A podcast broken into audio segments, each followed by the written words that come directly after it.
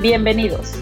Alcance sin Límites es un podcast para latinos que se enfoca en la política, la igualdad, la salud, la justicia social, el cambio climático y la inmigración.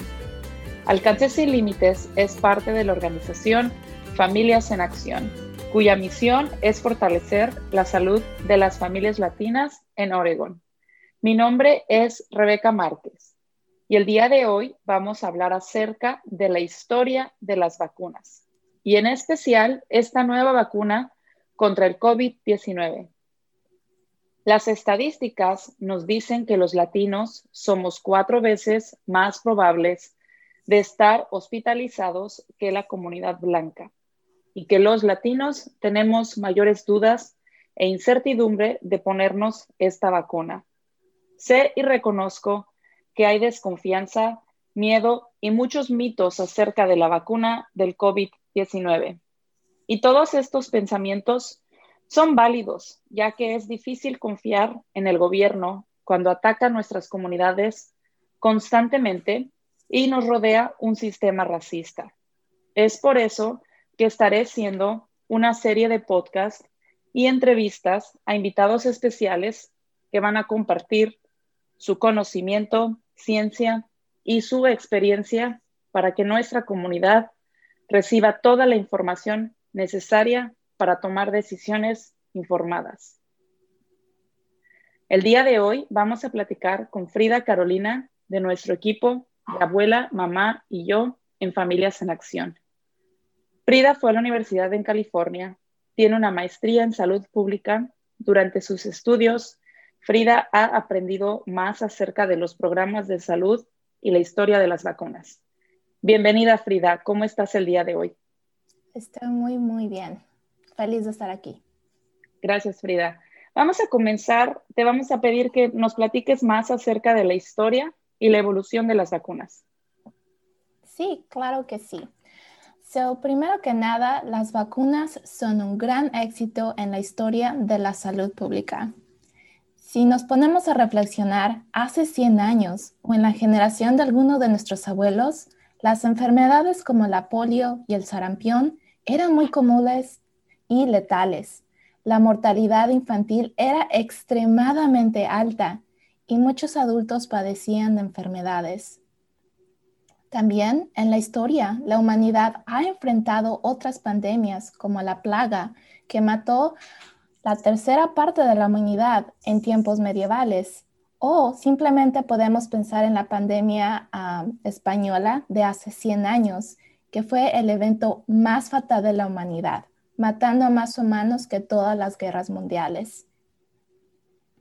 Y ahora yo y mucha gente estamos agradecidos al avance de la ciencia, que ha descubierto que muchas enfermedades son causadas por microorganismos que no se ven a simple vista. Gracias a los microscopios y la biología, hemos podido identificar microorganismos y entender cómo se contagia uno y, el desarrollo de los síntomas. Lo más interesante de las vacunas es un poco acerca de su historia. La palabra vacuna viene de la palabra vaca.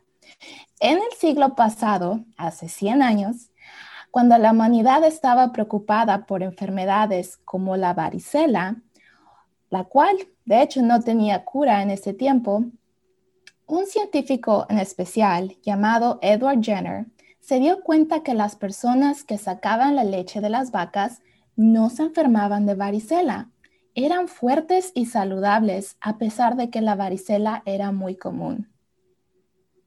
En estos tiempos ya podíamos explicar un poco acerca de los microorganismos y que la varicela tenía primos hermanos que afectaban otros animales, como las vacas. Esto significa que hay varicela de humanos y varicela de vacas, que todavía están relacionados. Lo que los científicos se daban cuenta es de que las personas que ordeñaban las vacas se infectaban con la varicela de las vacas. Pero como no era un microorganismo diseñado para humanos, no se enfermaban.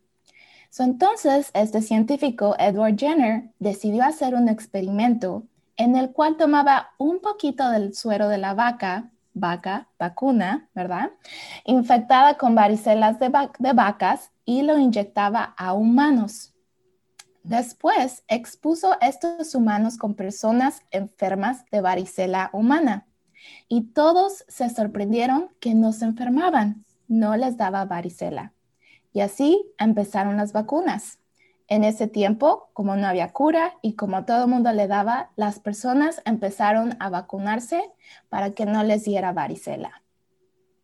Unas décadas después, con más tecnología y ciencia, científicos han podido entender el código genético de los microorganismos, como la bacteria que causa la tuberculosis y los virus que causan la influencia. No solo hemos podido entender acerca de los microorganismos, pero también hemos descubierto más acerca de nuestras propias defensas. Nuestro cuerpo tiene un sistema inmunológico.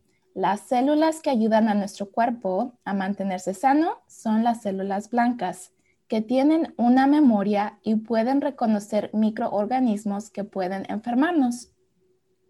Las vacunas proveen instrucciones para que nuestro sistema inmunológico pueda identificar los microorganismos y matarlos antes de que nos, enfermemos.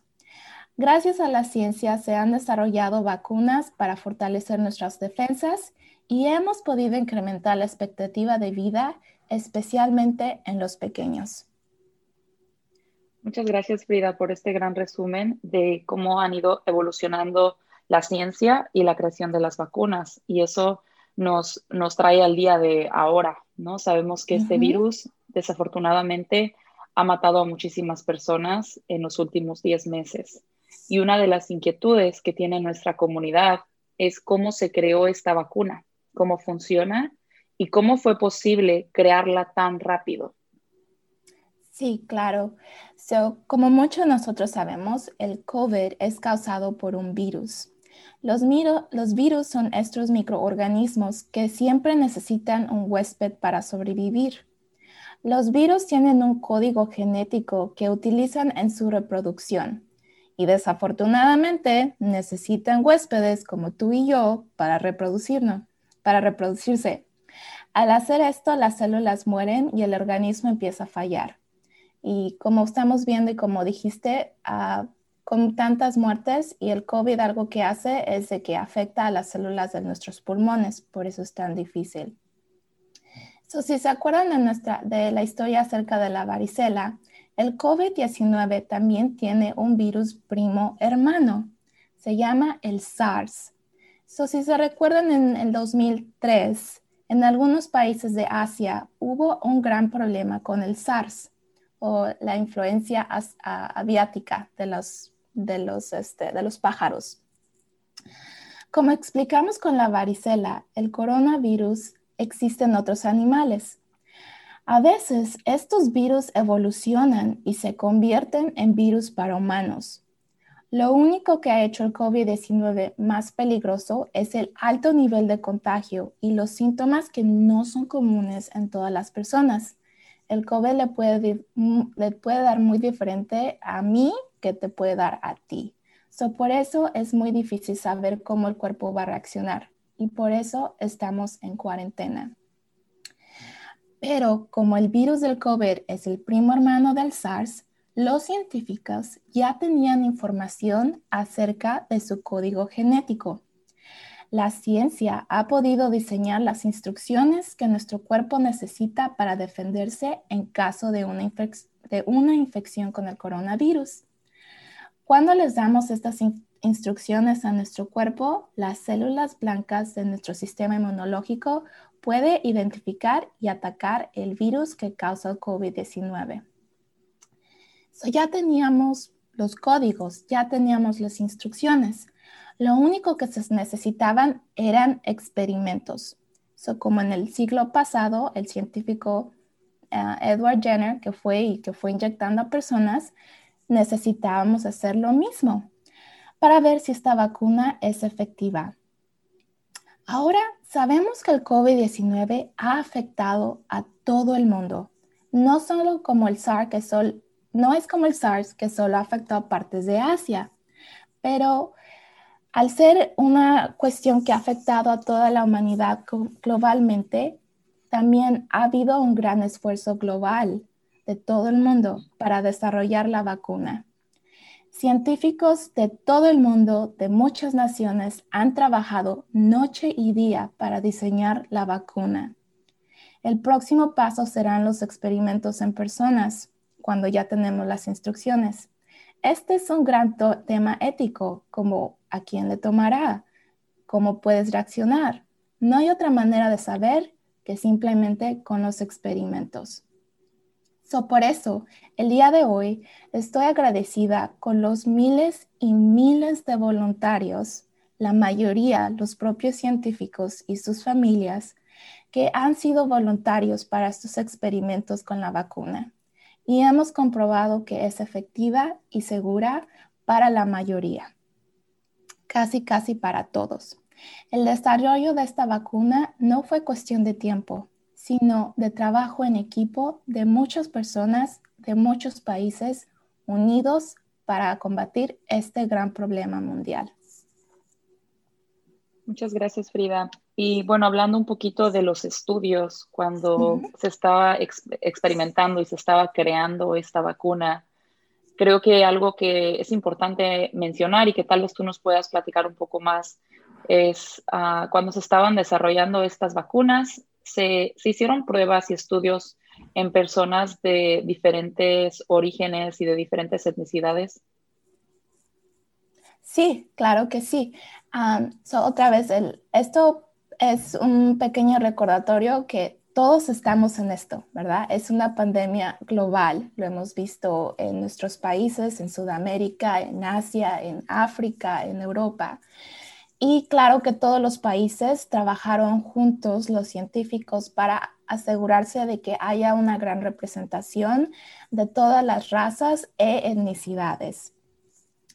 So, um, las vacunas contra el COVID So, claro que sí, los investigadores trabajaron muy duro para recobrar la confianza de las comunidades y reclutar voluntarios diversos para estos estudios. Se, ha incluido una diversidad de raza, etnicidad, edad y algunas afecciones médicas. Los estudios acabaron siendo más diversos y especialmente en estudios aquí en los Estados Unidos para asegurarse de que sea una vacuna efectiva y segura para todos. Pues muchísimas gracias, Frida. Vamos a continuar en los siguientes episodios de Alcance sin Límites. Vamos a entrevistar a más expertos en el campo de la medicina, en especial en este tema de las vacunas.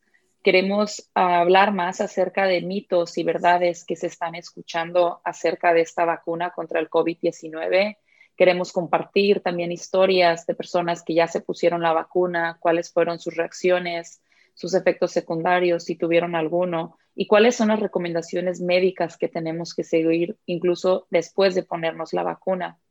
También queremos compartir información acerca de dónde se pueden poner la vacuna eh, y, y cómo es todo este proceso. Así que los invitamos a que nos sigan y juntos informemos a nuestras comunidades latinas compartiendo información en español, confiable y fácil de entender para todos, para que con ello podamos tomar decisiones informadas. Muchas gracias por acompañarnos el día de hoy y nos escuchamos en el próximo podcast.